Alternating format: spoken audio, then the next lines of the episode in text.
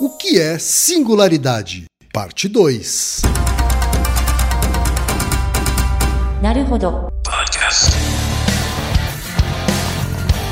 Bem-vindo ao Naruhodô, podcast para quem tem fome de aprender. Eu sou Ken Fujioka. Eu sou o de Souza. E hoje é dia de quê? Ciência e senso comum. Altaí, vamos para os recados da paróquia. Quais são? Número 1, um, vai no iTunes Store, dê 5 estrelas e faça o seu comentário. Isso aí. Número 2, indique um episódio do Naruhodô para alguém que nunca ouviu o Naruhodô ou mesmo nunca tenha ouvido um podcast. Vamos aumentar o tamanho de nossa podosfera. E número 3, Altaí. Ah, O número 3 é sobre ajudar a manter o Naruhodô no ar, Altaí. isso aí. E para contribuir, basta usar o aplicativo PicPay e assinar o apoio mensal de 15 reais. São duas Coca Zero, querido ouvinte, querido ouvinte. Uma para Altair e uma para mim. E como assinante, além da nossa gratidão, você terá três coisas. Um, você terá acesso ao grupo secreto no Telegram, ou seja, assinante pode conversar com a gente com a comunidade de ouvintes assinantes. Dois, você terá vantagens especiais. Por exemplo, assinante recebe os episódios no grupo secreto do Telegram antes de todo mundo. E três, você receberá conteúdos exclusivos. Por exemplo, assinante recebe episódios que só são distribuídos no grupo secreto do Telegram. Então é isso. Baixe o aplicativo PicPay e assine o apoio mensal. Com o PicPay você ainda vai poder pagar boleto, transferir dinheiro entre amigos, recarregar celular, sacar o saldo em qualquer banco 24 horas sem taxa. E olha só, no primeiro mês de apoio ao Narodô, você ainda tem um cashback de 15 reais. Isso mesmo, você assina e recebe seus 15 reais de volta. Tá? Agradecemos desde já e participem, por favor. É isso aí. Antes da pauta, mais um recado. Naruhodô está abrindo espaço para os podcasts das Minas, porque representatividade é importante também na podosfera. O destaque de hoje vai para o podcast Apenã, comandado pela Ana Rosa. Ouça o recado que ela deixou para você, ouvinte do Naruhodô, e conheça o podcast Apenã. Oi, gente! Aqui é a Ana Rosa, do podcast Apenã. Nós somos um podcast de entrevistas e trazemos aqui pessoas incríveis, com quem debatemos temas importantes para o futuro que queremos construir. Nossos entrevistados trazem exemplos motivadores, sempre lembrando que é hoje que nós precisamos arregaçar as mangas para construir o amanhã que queremos. Apenã significa amanhã na língua do povo gavião parcategê. A diversidade está no nosso DNA bem como nossa preocupação com a sustentabilidade e com a nossa interação com a comunidade e tudo que nós podemos fazer para ter um impacto positivo na mesma. Vem conhecer nosso trabalho e aproveita para ficar de olho na hashtag Mulheres Podcasters e ver que tem muita mulher fazendo um trabalho muito bom nessa mídia. Apenas pensando o amanhã. E chegamos ao momento Alura, querido ouvinte, querido ouvinte. Eu sei que nessa época de isolamento social a gente é bombardeado o tempo todo com lives, webinars, cursos, e embora o senso comum tente nos convencer de que estamos em home office, a verdade é que estamos sendo forçados a ficar em casa e tentando trabalhar em meio a uma pandemia. Então, meu recado é: antes de mais nada, vá com calma e cuide de sua saúde mental. Dito isso, pode ser sim um bom momento para dar uma acelerada em sua carreira profissional. E é para quem estiver afim de fazer isso que eu quero falar aqui da Alura, a maior plataforma de cursos online do Brasil.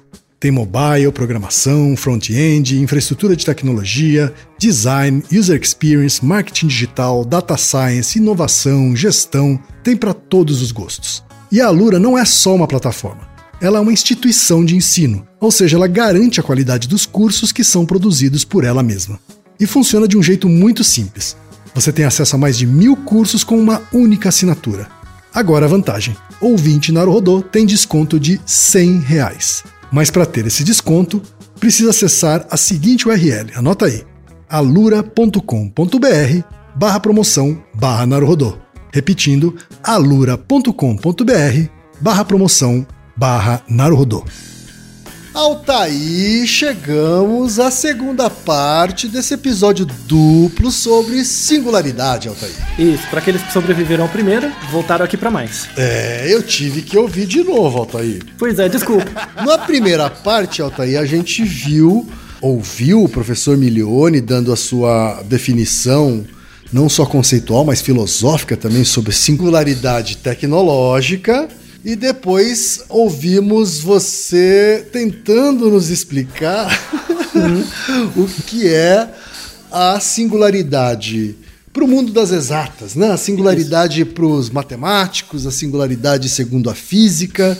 A gente falou um pouquinho da biologia, né? Que tenta entrelaçar ali. Exato. E, e aí a gente deixou um gancho. E as humanas? O que, que, o que, que o povo das humanas fala de singularidade? Né? Verdade. E é basicamente aqui o que a gente vai atacar. Tá? Aham. É, resumindo, pegando um ponto importante da, da semana anterior, a definição, né? Assim, singularidade, tanto matemática quanto física, a singularidade é um ponto a partir do. Se eu tiver nesse ponto, eu não consigo fazer previsões sobre o que vem depois. Certo. Tá? Basicamente é isso. Quando você estuda funções, você vê isso com frequência.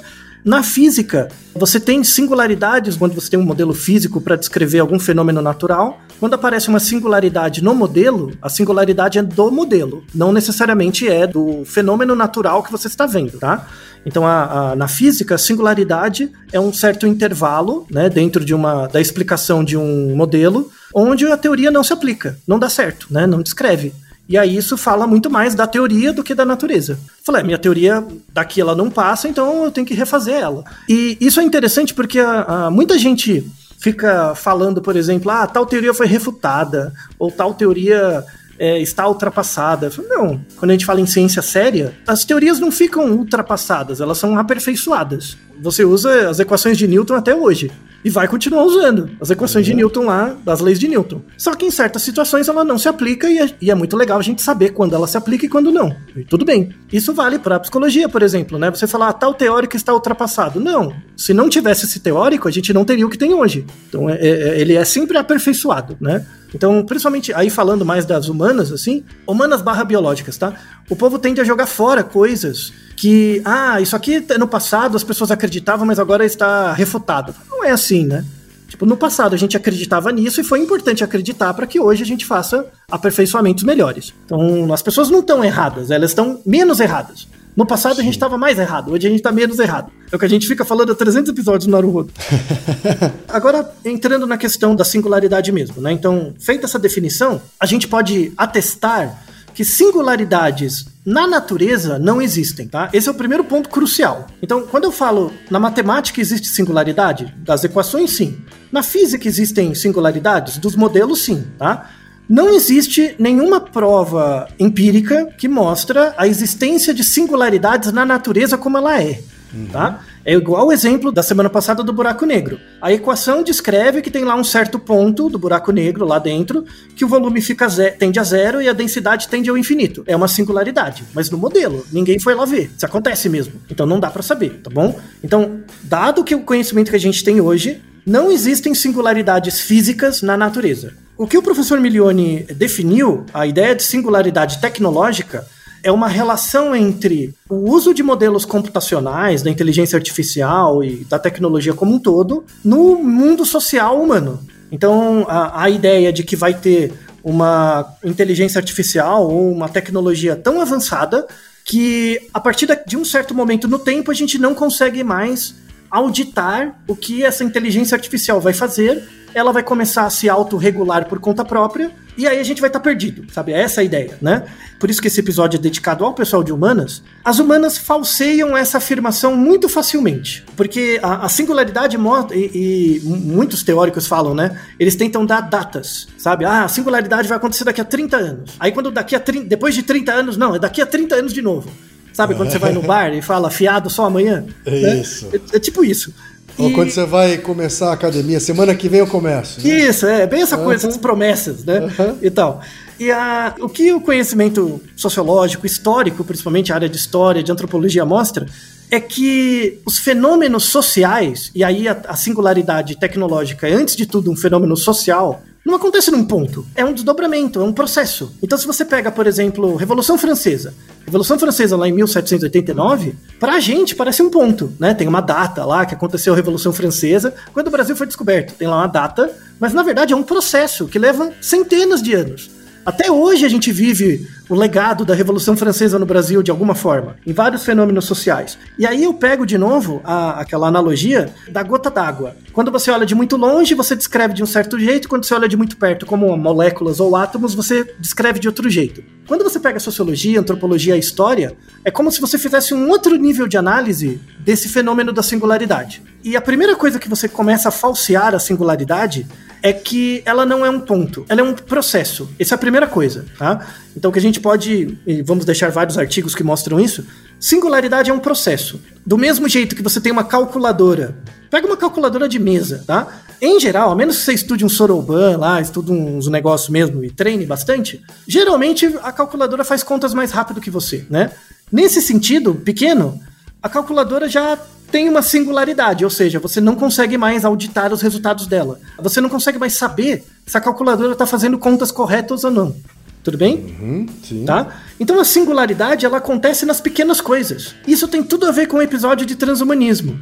Então hoje a gente já consegue fazer indivíduos mais fortes, geneticamente melhor preparados. Não é um ponto no espaço, é um processo. E aí a grande discussão do episódio de transhumanismo é: tudo bem, a gente tem manipulações genéticas que tornem os indivíduos mais fortes, mais inteligentes, por aí vai. Mas o problema não é existir essa tecnologia. O problema é que ela não é acessível para todo mundo, da mesma forma. Esse é o problema. Como a gente discutiu no episódio, você vai deixar de ter eugenia, que é a seleção de povos, né? Uhum. E vai começar a ter neugenia, que é a seleção de genes. Sim. Então é é uma nova fase de, um, de uma predisposição que socialmente a gente já tem, que é uma predisposição entre separar eu do outro. Sim. Então, eu tenho, você não tem, eu tenho acesso a um certo recurso, você não tem, logo você vai perecer. Ou seja, a singularidade nesse sentido, ela é mais um catalisador de privilégios, vamos dizer Ah, assim. muito bem, que muito bem. O lado de humanos está aflorando. Muito bem. Né? Vamos deixar um, um capítulo de um livro muito bom, aliás, exatamente sobre isso, que ele fala sobre críticas a esses modelos de singularidade. E aí ele, descreve, eu até peguei a frase, que é uma frase bonita, né? Que ele fala assim: a singularidade, primeiro, ela não é um ponto, ela é um processo. Né? Ela já começou. Ela acontece toda hora. A cada 10 anos você tem uma singularidade de algum nível, tá? Que se você pega, por exemplo, a, a- quando, quando os povos humanos deixaram de ser nômades e começaram a fazer agricultura, isso é uma singularidade. Tipo, toda a relação que as pessoas criavam com elas mesmas se modificou, né? Mas não foi um ponto assim, 12 mil anos, agricultura, pum, mudou. Não, é um processo que levou centenas de anos. É que, é que a gente está vivendo uma época em que esses períodos estão cada vez mais curtos, né, Otay? Sim, mas ainda são processos. Sim, sim. É, não dá para dizer que é, é um segundo da- do tempo que houve essa transformação, né? Sim. Então, ó, só pra você falar, né? Você estava falando lá que o episódio anterior de a parte exata estava difícil. Eu vou pegar o trecho desse texto de humanas, hein, ó. Mas é um trecho bonito, poético quase. Ele descreve assim, abre aspas. Tradução minha. Que a singularidade, na verdade, é uma metáfora elástica. Elástica por quê? Porque não é um ponto, é um período. Uma metáfora elástica sujeita a escrutínio ideológico e não uma inevitabilidade dogmática de uma historiografia exponencial. Eita porra. Nossa, aqui você já pegou geral, não é verdade? Aham.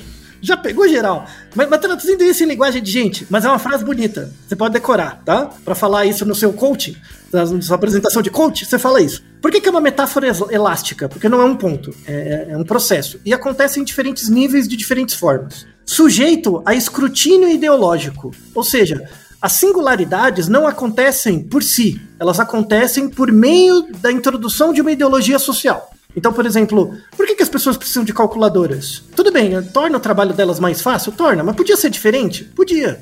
Por que, que foi exatamente desse jeito como foi? Você não pode naturalizar isso, né? Todos os mecanismos ligados à singularidade, na verdade, trazem consigo privilégios, como você comentou, ou certas ideologias de alguns grupos frente a outros Certo. né? Então existe uma mensagem por trás, existe uma agenda por trás também. E é importante mencionar que essa agenda não é, não quer dizer que existe uma uma inteligência por trás que quer controlar as pessoas, sabe? Essa coisa de conspiração. Não, não é assim, sabe? É do mesmo jeito que acontece o racismo na sociedade. As pessoas não querem ser racistas, mas elas são. Porque é, é algo dado, é algo das relações, que se construiu nas relações. Certo. né? Nesse sentido, é algo singular. A maneira como, por exemplo, no Brasil, a gente trabalha com relações entre indivíduos e acaba propagando modelos racistas, é um método singular. Ele acontece sempre do mesmo jeito, usando as mesmas regras. E aí a gente liga um pouco com a física, né? Então você tem equações, no caso, que descrevem fenômenos físicos. No caso de fenômenos ligados ao racismo no Brasil, porque se for em outro lugar é diferente, no Brasil você tem certas explicações, certas explicações sociais que acabam meio que mostrando como que acontece. E não tá no indivíduo, sabe? Não é que os indivíduos são todos malvados, não é assim. Alguns são, mas não é, não é por causa do modelo, tá? Então, veja que tem uma paridade, né? E outra coisa que ele que nesse texto fala é que assim, a singularidade é uma metáfora elástica, sujeito a escrutínio ideológico, e não é uma inevitabilidade. Não é algo que vai acontecer necessariamente, sabe? Não é, não é algo é, como se fosse o destino, sabe? Vai acontecer a singularidade alguma hora e acabou. Não é assim. Não é uma inevitabilidade dogmática de uma historiografia exponencial, né? Agora a gente entende essa frase bonita, né? é, porque a, a, a, história não fala, né? Não, não conver ela conversa com os fatos, né? Mas não quer dizer que os fatos traduzem literalmente uma verdade. Verdade com V maiúsculo. Porque na verdade é uma verdade daquele grupo social, né? A gente não tem como descolar a psicologia da sociedade. Assim como não tem como descolar a cultura da biologia. Existem vários níveis de análise. Em cada nível você tem uma explicação, explicações que são singulares, que caem em singularidades. E você tem que mudar de nível de análise para ver o buraco. Então, tem um monte de gente da computação, da engenharia, enfim, da matemática, desesperado. Ai meu Deus, eu sou computeiro, a singularidade vai vir, vou perder meu emprego, tipo, as máquinas vão dominar, o Terminator, não é? Tipo, se eu fosse computeiro, eu estaria desesperado. Que boa parte deles estão, né? O que, que a gente tem que fazer? O cara que é de sociais, que ele olha de outro ângulo, ele vê, velho, você só tá reproduzindo ideologia. Você tá reproduzindo. Como, como que você faz para acabar com a singularidade? Como que você faz? O problema não é, não é existirem máquinas que dominem a gente, porque as máquinas já fazem isso. A gente tem carro, avião, caminhão de lixo, já tem aparelho de UTI. Na é verdade, a gente já é dominado pelas máquinas. Se você não tiver máquina, a gente some. A gente é extinto, praticamente. Então, isso é importante. A singularidade já existe na gente. A gente é totalmente dependente de devices, de coisas. O ponto é esse. O ponto não é que a singularidade vai chegar ou não. O ponto é, será que ela vai chegar da mesma forma para todo mundo? Esse é o ponto. E a, e a resposta é não a vai. A resposta é não, é óbvio. Isso, né? não assim, vai. É óbvio que não vai chegar para todo mundo. Para alguns nunca vai chegar. Isso. Ou seja, essas pessoas vão perecer. Uhum. A questão é, se a gente ficar só com medo da suposta existência da singularidade e não mostrar que o problema não é a singularidade, mas a desigualdade de verdade, a gente vai condenar pessoas à morte. E na verdade a gente está colocando a culpa em outras coisas. Está colocando a culpa no Google, no Facebook, quando na verdade a culpa é dos cidadãos também. Porque as empresas não são pessoas, as empresas só reproduzem lógicas que a gente manifesta, né? Então tem isso também. Vou recomendar novamente o vídeo da Mila, do Peixe, do Peixe Papel. Ela fez um vídeo muito legal sobre Google e algoritmos de inteligência artificial que propagam preconceito lá por vários vieses. E a chefe de inteligência artificial, as duas chefes de inteligência artificial do Google foram demitidas porque escreveram artigos mostrando esses vieses. O vídeo é sensacional, tá na descrição, por favor, vejam. Agora eu quero trazer de novo o professor Milione, para falar de novo. Dada a, definição de singularidade que o professor Milione fez no primeiro episódio, e essa descrição que a gente está fazendo agora, eu pedi para ele fazer um áudio sobre o que ele acha, qual vai ser o principal resultado da singularidade. Então imagine que a singularidade vai acontecer e nós seremos dominados por uma inteligência ou um, algo assim do tipo. O que será que vai acontecer na, com a humanidade? Quais seriam as previsões, as predições que ele faria? E aí, é, peço ao Ken para colocar o, e o Reginaldo colocarem um áudio do professor Milione, por favor. Vamos então ouvir novamente o professor Armando Milione, que é engenheiro mecânico aeronáutico pelo ITA, é, mestre em ciências pelo ITA e doutor em filosofia pela Northwestern University. Fala, professor Milione. Para responder, vou fazer um paralelo, porque acho que isso vai ajudar a estruturar os fundamentos da minha resposta. Vamos supor que a pergunta fosse aquela velha e clássica pergunta se eu acredito que há vida fora do planeta Terra, no universo. A essa pergunta, minha resposta seria sim, que eu, eu creio, eu suponho que sim. E por que suponho? Bom, porque eu não posso garantir, é claro, não há evidência definitiva e o princípio científico fundamental, na ausência de evidência, não me permite dar uma resposta afirmativa segura. Então, quais são as bases da minha suposição? E eu digo que são fatos, portanto, evidências, e uma avaliação subjetiva, no sentido de não ser quantitativa, de probabilidades. Então vamos primeiro aos fatos. Há vida no planeta Terra, e isso significa que a vida é uma possibilidade no universo. A, a presença da vida no planeta Terra constitui evidência suficiente de que pode existir vida no universo. Segundo fato, o universo é grande, é, é muito grande, não, não cabe discutir aqui. Terceiro fato, ele é antigo, ele existe há quase 14 bilhões de anos. Então, quando você põe esses fatos juntos, não parece extraordinário. Pelo contrário, parece razoável supor que o fenômeno que permitiu o surgimento da vida na Terra, ainda que nós não o compreendamos inteiramente, mas já sabemos bastante coisa a respeito. É razoável supor que esse fenômeno possa ter ocorrido em outros lugares, no tempo e no espaço. Então, agora vamos ao paralelo. Eu acredito que a singularidade ocorrerá? E eu respondo: sim. Eu suponho que sim. Posso garantir? Não, claro que não, por motivos idênticos. Então, de novo, minha resposta se baseia em fatos e em estimativas abstratas de probabilidade. Só que antes dos fatos e dessa avaliação de probabilidade, eu queria antecipar que nesse caso eu vejo a necessidade de fazer uma ressalva, mas eu vou deixar essa ressalva para o final. Então vamos lá, fatos. Vamos falar de curva exponencial. Acho que um ouvinte habitual do Naruhodo já sabia o que era uma curva exponencial antes mesmo da epidemia do coronavírus, mas se não sabia, agora sabe, porque muita gente falou bastante nesse tipo de, de curva. Bom, há evidências que dão conta de que o progresso científico obedece a uma curva exponencial. Naquele livro que eu já citei, A Singularidade Está Próxima, do Ray Kurzweil, há uma argumentação nesse sentido que eu acho consistente e convincente, mas não é única. Há outras estimativas que apontam nesse mesmo sentido. Agora, mais fatos. O ser humano existe há muitos milhões de anos, tornou-se inteligente há algumas poucas dezenas de milhares de anos, na chamada Revolução Cognitiva, alguma coisa como 60 mil anos atrás, mas há apenas cinco séculos, aproximadamente, o que é muito pouco, ele deu início ao que hoje nós chamamos de revolução científica. Ou seja, é algo extremamente recente, o que indica que nós estamos muito no começo da curva exponencial, a qual é sabido no início ela lembra uma reta, que indica progresso lento, digamos assim. Só que ela dispara, e para mim a singularidade é isso, quer dizer, é o momento em que essa curva dispara. De novo, não há garantias nisso, de, disso, é claro. O progresso científico pode simplesmente deixar de seguir a curva exponencial, ele pode saturar, formando uma curva tipo S, o que também não é nada raro de se observar em diversos tipos de fenômenos, mas as evidências não sugerem isso. Pelo contrário, veja, por exemplo, a computação quântica, só para dar um exemplo de um assunto tão grande que poderia ser tema de outro Naruhodo. As evidências mostram que o avanço científico e tecnológico pode até acelerar muito mais e mais rapidamente. Bom, para concluir, a ressalva.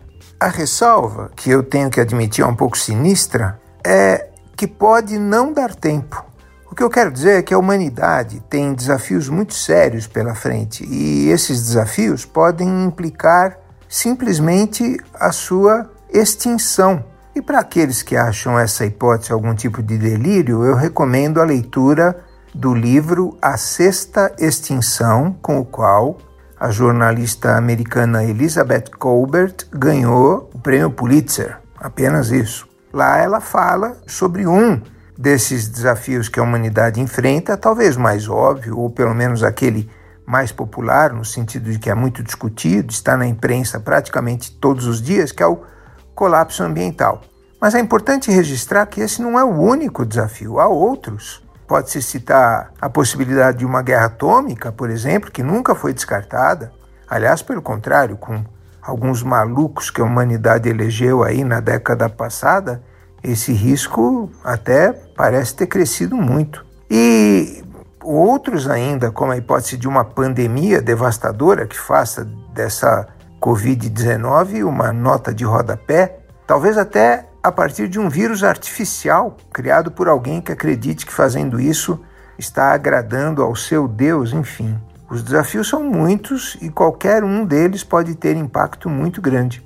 Mesmo que nenhum deles implique necessariamente, talvez, a extinção completa do ser humano, qualquer um deles pode fazer a humanidade recuar alguns séculos no conhecimento científico e tecnológico. E aí falar em singularidade vira assunto para um futuro completamente indeterminado. E aí, Altair, o que, que você achou da visão do professor Milione? Sensacional. Não sei de você, mas é sensacional. É exatamente isso. Na primeira parte, o professor Milione colocou a opinião, né, do que ele acha se vai acontecer a, um fenômeno descrito como singularidade ou não, mas tem a ressalva. A ressalva é tão importante quanto a opinião, na verdade. Que assim, talvez não importe. Veja a situação atual que estamos passando, em que, assim, já vou chutar mais alto porque vai chegar, né? E de novo, é um fenômeno exponencial, então é muito fácil. A gente já, já tem, posso falar agora, né? Porque até esse episódio sair, talvez bata isso mesmo. 350 mil pessoas morreram no Brasil, no espaço de um ano, né? É, é, se isso não é o resultado, por exemplo, isso poderia ser o resultado de uma singularidade, né? Mas na verdade não é o resultado de uma singularidade tecnológica, mas sim de uma previsão societal de modelos sociais que já temos e que são previsíveis, em que vivemos uma sociedade inerentemente desigual, e o problema, as pessoas acham que elas, elas separam desigualdade da ausência de igualdade, que não é a mesma coisa. As pessoas podem ser diferentes, né? Você não precisa ser igual a todo mundo para não ter desigualdade, a questão não é essa. Equidade, né? Como a gente já comentou anteriormente em outros episódios. Existem fenômenos sociais que têm uma probabilidade de gerar mudanças na, na maneira como a gente entende a, a civilização e a sociedade muito maiores do que a singularidade tecnológica. Então, assim, no, no encaminhando para o final dessa explicação, assim, eu espero ter deixado claro que singularidade é um termo que existe em todas as áreas, nas exatas, nas humanas e nas biológicas, porém com pesos diferentes, porque são níveis de análise do mesmo fenômeno diferentes, né? Então, o, o físico e o matemático estão preocupados com fenômenos naturais, assim, é, pensando na natureza não que está para além do, do, da sociedade em si. Os biólogos pensam na interação entre os fenômenos químico, físico, biológicos com a sociedade. E o povo das humanas está em outro lugar. Está mostrando, velho, o que, o que você está pensando e julgando tem um condicionante que é muito maior do que você. Então é como, é como se você fosse um átomo e o cara de humanas está olhando você como se fosse parte de uma gota de água, né? Ou seja, ele está olhando uma lei, uma regra normativa que está muito além de você, né? Que não te descreve enquanto indivíduo, mas te controla também. Por exemplo, o fato da gente estar tá numa pandemia, que era algo completamente evitável, sabe?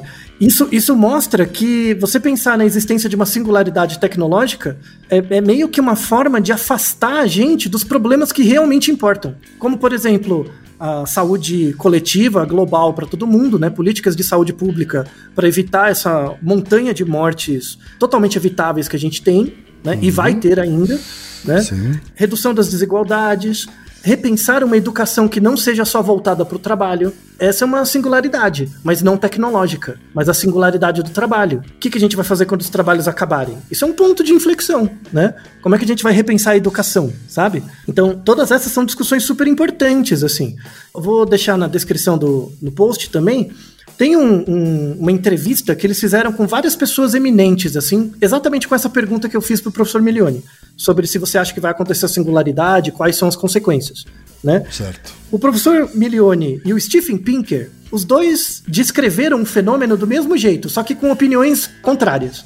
É. Então, o, tanto o professor, o professor Milione usa o mesmo argumento do Stephen Pinker, só que ele usa esse argumento para dizer que ele acredita que vai ter, e o Stephen Pinker para dizer que não vai, né? Não vai ter, não vai ter singularidade, isso aí é viagem. Eu até traduzi aqui, eu peguei a, fala do Stephen Pinker, ele fala o seguinte, abre aspas: "Não existe a menor razão para acreditar em uma singularidade próxima. O fato que você pode visualizar um futuro na sua imaginação não é evidência de que ele é provável ou possível.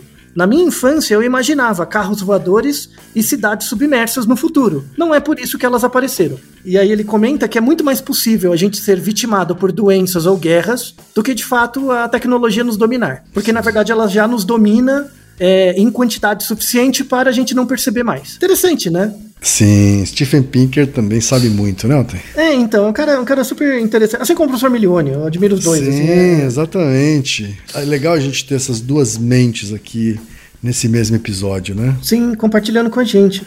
E aí, encaminhando já para o final, assim, porque a grande mensagem dessa, dessa ideia da singularidade, a gente acabou definindo o que é, né? E acaba gerando muito medo nas pessoas. O transhumanismo como um todo, a singularidade é uma parte do transhumanismo. O transhumanismo como um todo é um tema que vale muito a pena ser estudado, assim. É, não só como fenômeno social, mas as implicações dele, né?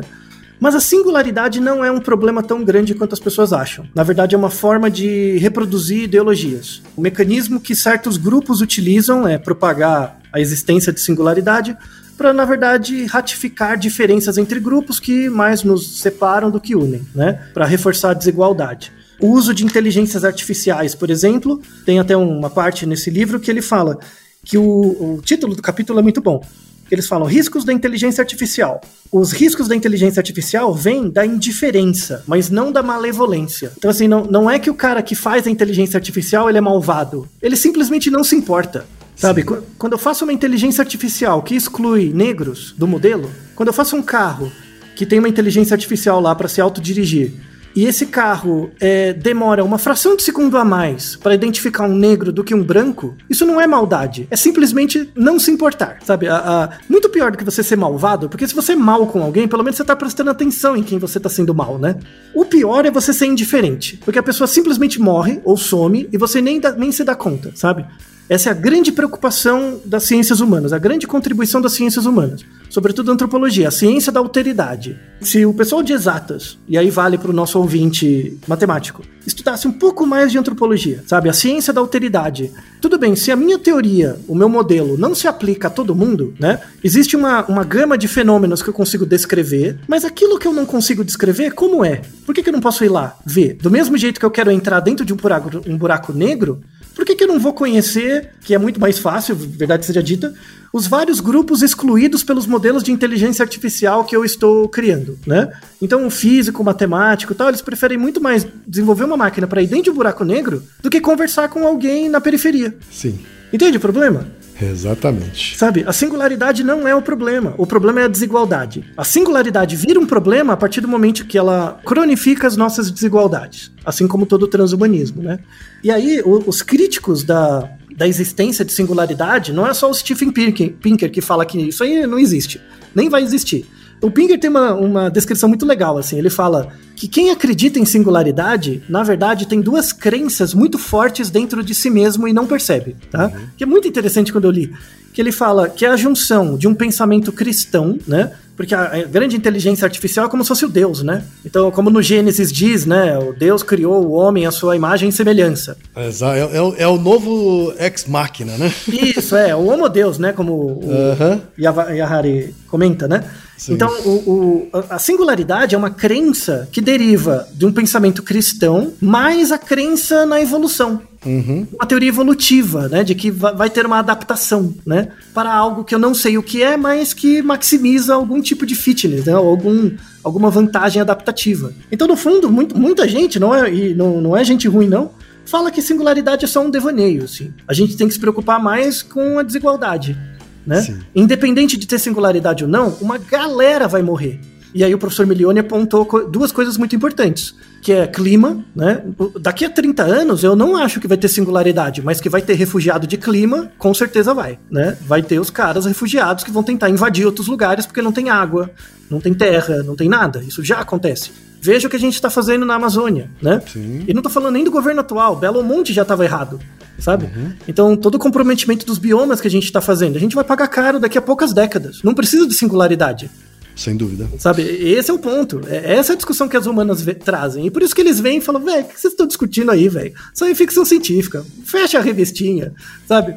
É uma irritação, talvez meio infundada, mas uma irritação que eu sinto quando se fala também sobre habitar Marte, sabe assim? Ah, sim também me soa uma coisa tão elitista, assim, tão pra. Sabe assim? É, é, é verdade. É que a questão é, a gente podia estar tá fazendo tanta coisa, né? E tal. Então, eu, eu, lembro que eu vi uma palestra, por exemplo, de um cara que estudava. estuda genética de vírus. E aí ele estudou toda a genealogia dos vírus da peste negra, né? Que foi uma muito pior que a Covid, matou muito mais gente, enfim. E ele estudou toda a genealogia, a história genética dos vírus e tal, né? E, e aí no final ele fala: Nossa, com, com essa tecnologia que eu desenvolvi, eu e meu grupo e tal, a gente con consegue, por exemplo, mapear os genes de Covid para o futuro, sabe? Quando pode ser uma nova possibilidade de ter uma nova epidemia, a gente consegue tentar prever, né? Certo. Mas as pessoas preferem ir para Marte, né? Porque ele, ele, ele fala disso porque eu não precisava, eu não precisava de todo o dinheiro que as pessoas usam para ir para Marte, só precisava de uma fração, né? Mas eu não, eu não, eu não acho que é um argumento legítimo sabe? Porque uh, uh, tem dinheiro para fazer os dois. Se a gente diminuir a questão da desigualdade, não, não, precisa acabar, mas diminuir de verdade, tornar o mundo mais fraterno, nesse sentido de igualdade mesmo, de possibilidades, sobra dinheiro para ir para Marte. É, mas é que é uma questão. É, mas a minha, a minha questão é justamente sobre priorização. Eu acho que depois da desigualdade ser reduzida, eu até entendo uma, um objetivo desse tipo. A gente está fugindo do tema, né? Mas enfim. É que eu vejo isso como, e principalmente pelas pessoas que estão liderando esse processo né, de, de, de fazer com que Marte seja possível de ser populada né, por seres humanos, mas um tipo de criação de uma casta, sabe assim? A, a casta que vai ter dinheiro para ir para Marte. Ir para Marte quando a Terra começar a ter um monte de refugiado, porque ela já não é mais tão viável quanto hoje. Uhum. Sim, né? sim.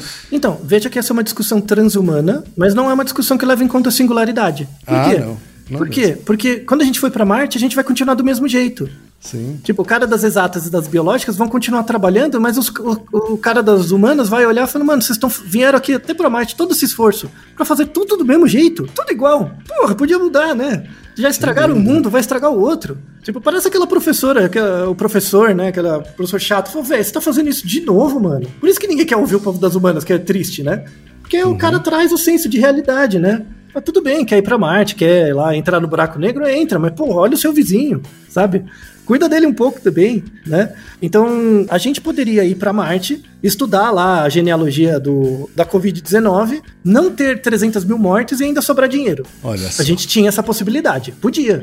Né? Só que por que, que, que a gente não faz isso? Essa é a grande pergunta, sabe? Essa é a grande pergunta. Por que, que a gente não faz isso, sabe? E a, a singularidade, na verdade, é, é, algo que sempre vai existir. Sempre vai ter uma discussão relativa a isso. Seja porque a gente tem uma, aqui no, no Ocidente, a gente tem uma visão cristã em geral, né? Porque é um fato, né? Mas a gente entra muito na gente a ideia evolucionista, né? de que as coisas convergem para algo mais adaptativo. E se a gente pensa isso da nossa biologia, vai pensar isso da máquina, claro tem essas duas coisas, mas a gente não consegue olhar o, o fato da gente necessariamente querer se dividir em grupos, sabe? E, e separar eu, eu do outro, nós e eles, sabe? E aí, para fechar, assim, do mesmo jeito que todo mundo tem que aprender matemática, todo mundo tem que aprender língua, sabe? Pra, na educação, enquanto o ensino de antropologia, ou pelo menos a ciência da alteridade, não for algo difundido, né? A gente não vai evoluir enquanto civilização, sabe? A gente pode evoluir tecnologicamente, excelente. Foi o que aconteceu nas navegações, foi o que aconteceu na Revolução Industrial, é o que acontece na Revolução Tecnológica da computação, tal. A gente tem avanços. Sim. Mas esses avanços sempre deixam uma fração das pessoas para trás, sabe? Seja na, nas navegações dos povos indígenas, seja no, no na época é, industrial, os escravos negros, principalmente, seja na, na computação, é, na época computacional, o desemprego e tudo mais. E uma metade do planeta que é desconectado, né? Exato. Da, da então, então assim. todo, a humanidade progride, uhum. né? Mas ela progride à custa de muitas vidas humanas, sempre, sabe? Então vão acontecer muitas singularidades e nessas singularidades a gente vai ter pequenas extinções. Se a gente não valorizar o autocontrole, que é olhar para frente, sabe? É exatamente a discussão que a gente tem hoje que é, tipo, eu, eu, eu não posso parar, eu preciso fazer as pessoas trabalharem, sabe? Então, você pode parar sim, você aguenta ficar 15 dias, 20 dias sem parar, é a questão de autocontrole. Enquanto as pessoas não tiverem uma visão do futuro um pouco mais e, e aguentarem esperar para ter um ganho maior no futuro, a gente vai continuar extinguindo pessoas, sistematicamente, e principalmente os mais vulneráveis. Se a singularidade acontecer, ela vai propiciar a extinção? Sem dúvida. Assim como ah, o clima vai, assim como a desigualdade vai. Então, eu, assim, para fechar, o, o grande vilão não é a singularidade, é a desigualdade. E essa é a grande mensagem que as humanas trazem pra gente. É isso daí, Altair. Muitas reflexões nesse episódio duplo, hein, Altair? Sim, reflexões atuais, né? A gente vive uns tempos meio bicudos, assim. Apesar de a gente ter adotado várias semanas no Naruhodo, assim, episódios mais cotidianos mesmo, né? Sem dúvida. Porque uh, informações as pessoas já têm. Só que você ser informado não te não faz você perceber é, não faz você evitar o fato da matemática descrever o comportamento e pelo menos nas equações ligadas à expansão, do, expansão dos casos e das, das mortes de Covid, não existe singularidade nas equações da matemática que descrevem esse fenômeno. A gente que tenta impor. Então, do mesmo jeito que às vezes o matemático confunde a singularidade do modelo dele com singularidade do ambiente, a gente está cego, né? A gente está acreditando que os modelos não mostram aquilo que a gente está cego para ver, né? Que é a montanha de corpos que a gente está tendo atualmente e vai ter nas próximas semanas aqui no Brasil. Fruto de irresponsabilidade e falta de previsão. Não, não tem outra, outra explicação. É isso aí. Sabe? Então, dedico esses dois episódios, não só ao professor Blione, porque é um grande pesquisador da área, mas as pessoas e as famílias de todas essas centenas de milhares de pessoas que perdemos e vamos perder nas próximas semanas.